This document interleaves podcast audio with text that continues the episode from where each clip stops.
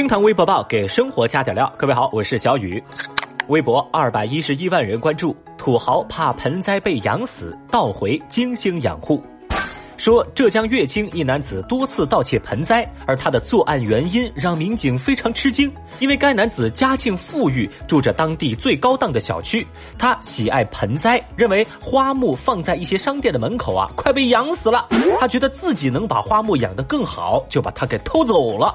他一共偷了七盆盆栽，全部放在家中精心养护。哦，那这么奇葩的盗窃理由呢，也让微博网友们哭笑不得，大家纷纷感慨，这是年底了，沙。雕新闻又开始冲业绩了，有人就说啊，这样的作案动机也是十分的清新脱俗且无聊了。还有网友表示，我竟然有一丝丝的被他的真诚所感动呀。小雨，我是发现这哥们儿啊，是在用实际行动证明有钱人的生活是朴实无华且枯燥的。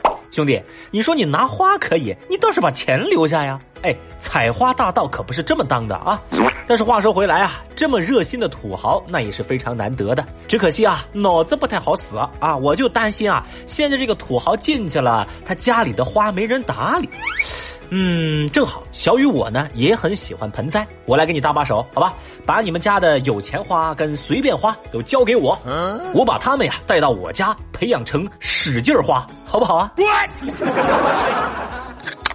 微博一百八十四万人关注，消防拆门救轻生女孩遭邻居嫌吵。在二十六号的凌晨，浙江杭州一名女子在屋内烧炭自杀，消防人员到场之后决定破门，而在破门过程当中，因为声音太大，就吵醒了邻居的一位大妈，还遭到这位大妈的吐槽。大妈出来就说：“哎呀，硬生生被你们给吵醒了。”尽管消防员和民警都已经为他解释了，说现在有人在家里面自杀，命都快没了，我们在救人的性命。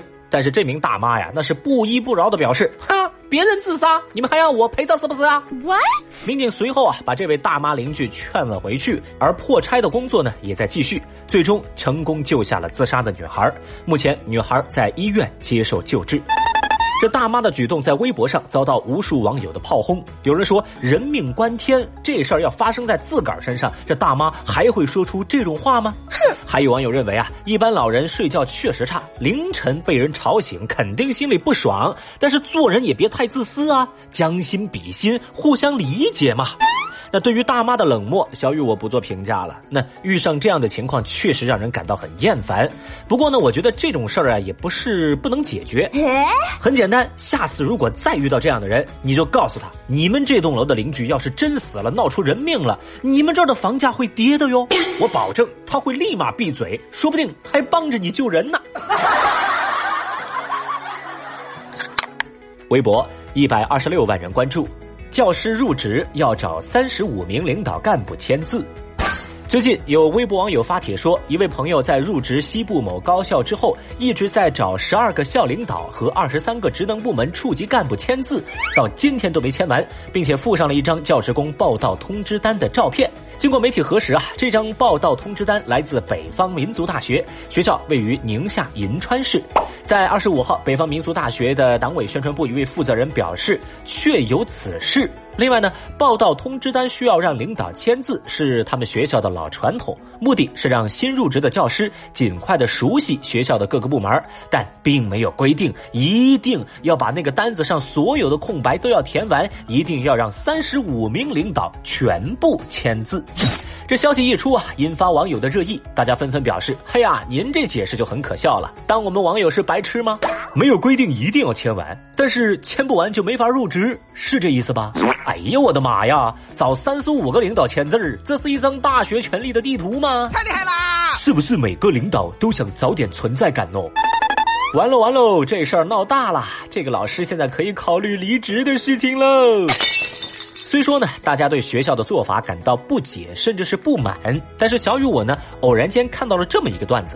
这个段子说的是某某工厂的职工，他们入职的第一件事儿啊，就是要到其他部门借一个叫做天钩的东西。而这些新入职的员工，往往是借完一圈之后，都会发现，嗯，咱厂里根本就没这玩意儿啊。后来才发现，其实是工厂借一个由头，让新入职的员工跟其他部门的同事能打个招呼，彼此认识一下，而同时又不会显得尴尬。这个也是这家企业新人入职的一项传统。那么说到这儿，正在听节目的您能不能理解学校这种做法呢？节目下方评论区，理解的朋友扣个一，反对的朋友就扣个二吧。微博四百九十八万人关注。二十五号，凭借模仿蒙娜丽莎妆容成名的美妆博主于牙，通过微博上传视频，写道：“我被家暴了。”她曝光自己多次被前男友家暴。雨芽在视频当中描述，和男方相处一段时间之后，发现他和网络上温暖善良的人设完全不一样。